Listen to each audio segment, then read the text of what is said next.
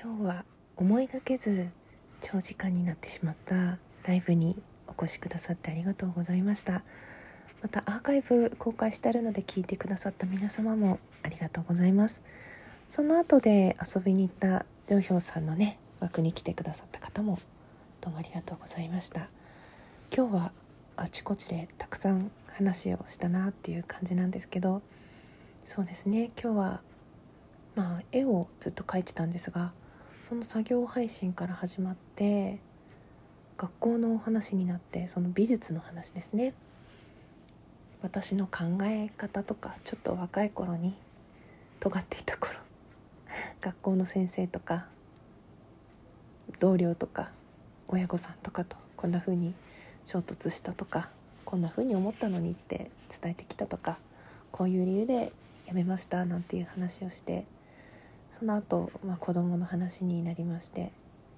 まあ、その何か人と関わっていくコミュニケーションっていう話から仕事の話になってまた父の話になりましてうんほんと最近私のママ母がですねお客様のためとかあと私たちのためにですね残された父のことが大好きな人のために本を完成させました。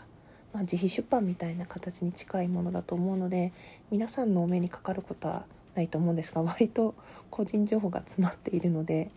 父の名前も私の名前も載っちゃってるのでこういう本ですよっていう風にタイトルとかお伝えできないんですけど父が生きてる間に書き残したものに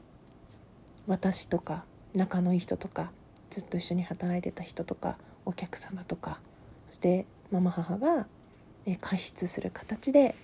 父の人生が一冊の本になりそして特典映像として QR コードでですね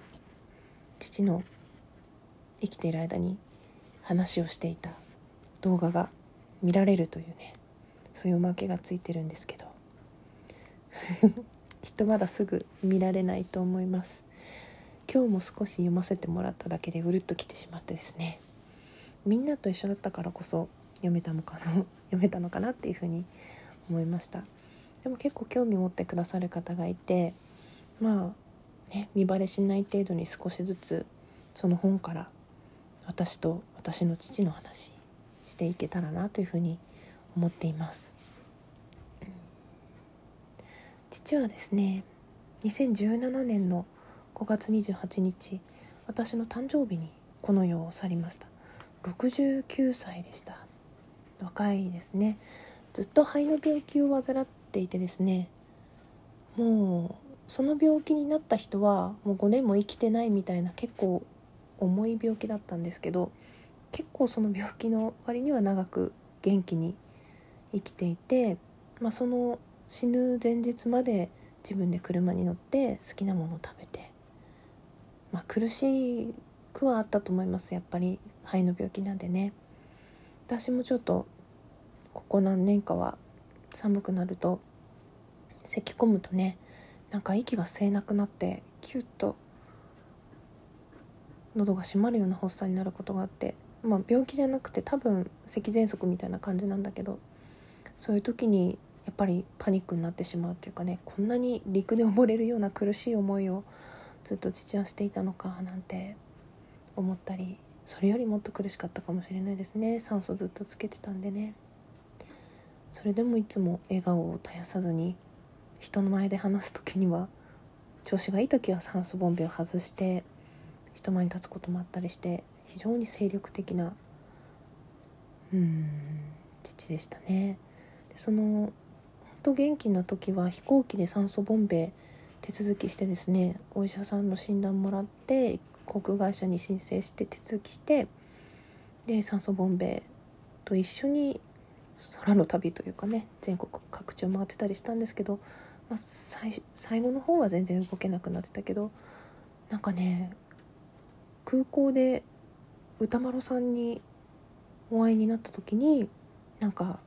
その飛行機に乗るための酸素ボンベで困ってらっしゃったところにたまたまあったみたいで自分の使ってるメーカーこここうこのがいいですよとかこういうふうに手続きしてますよみたいなお話をしたりしたとかですね。あとは自分が入れたコインパーキングにたまたま海老蔵さんがいらしてで小銭を誰も持っていなくて支払いができないのを見かねて父が「よかったら使ってください」って100円玉を渡したら「いやいただけません」って断られたんだけどファンだからって言って渡したらすごくサングラスを外して深々とお辞儀をしてくださったとかそういう意外と大物にばったり出会ってしまうようなそうやって会ってもですね物おじせずに なんか普通の交流ができてしまうような面白い父でしたね。うん。本当にね。今そのママ母が書いた本を手に話をしていますが 本当にすごい人生だなと思いましたね。私生活では何一つ不満も不安もない優しい人でしたが一緒に事業を営むということは人や物やお金が関わりどんな考え方の誰と仕事をするかによって全く別の人生になりますと。共に歩んだ時間は起伏の激しいまるでジェットコースターに乗っているような日々だった。何があってもゼロから立ち上がり転んでもただでは起き上がらない人でした。困難のたびに強くさらに優しく大きくなっていきました。そしてそこには支えてくれる人たちついてきてくれる人たちがいました。今言えることはねその父の名前ですね。父と歩んだ人生はどこを切り取っても実に楽しく面白く嬉しく幸せな輝くような人生だったということですね。ね。このママ母ちゃんという人はですね本当に父のことを心から愛してくれて優しい人で仕事もバリバリでですね家事もできるし私果物の切り方を教えてもらったんだけどすっごい綺麗に切れる人なんですよね。人との出会いとかね。いろんな職業変遷としてるんです。でもその時々の後輩とか取引先の社長さんとかがね原稿を寄せてくださってますね、まあ、父が死んでやっぱりすぐ書き出したんだけど悲しくなって涙が出てしまってうん書けなくなってしまった。うん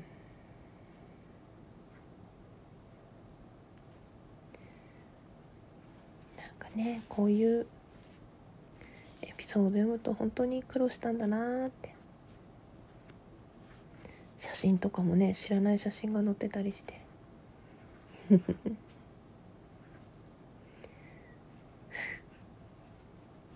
くれた時代のこととか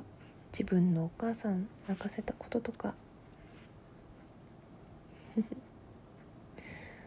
父の父もね結核で入院してたりするんでもしかするとね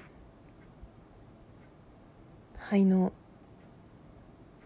弱い家系なのかもしれないですね。父の父だから会ったことはないおじいちゃんが結核で入院した時クラスの子からはなんかそれを理由にいじめられたらしいんですけど悪口を言った子に抱きついて口にチューしてやったって。そんな風に言ってたんですって。なんかね本当に読めない。私の小さい頃の写真も載せてもらって親しい人家族の死とかねいろんな話ですね。